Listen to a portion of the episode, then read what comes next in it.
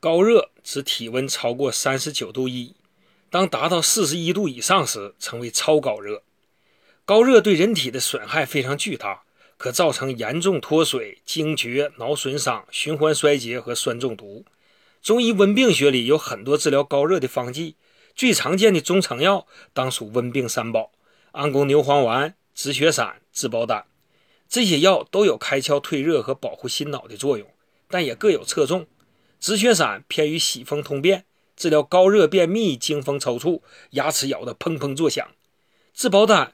偏于化痰醒神，可用于高热痰生气出、神昏不语。安宫牛黄丸擅长清热解毒，可用于顽固性高热，兼有胡言乱语。那这么多的特征怎么记呢？请听顺口溜：乒乒乓乓止血散，不声不响治保丹，稀里糊涂牛黄丸。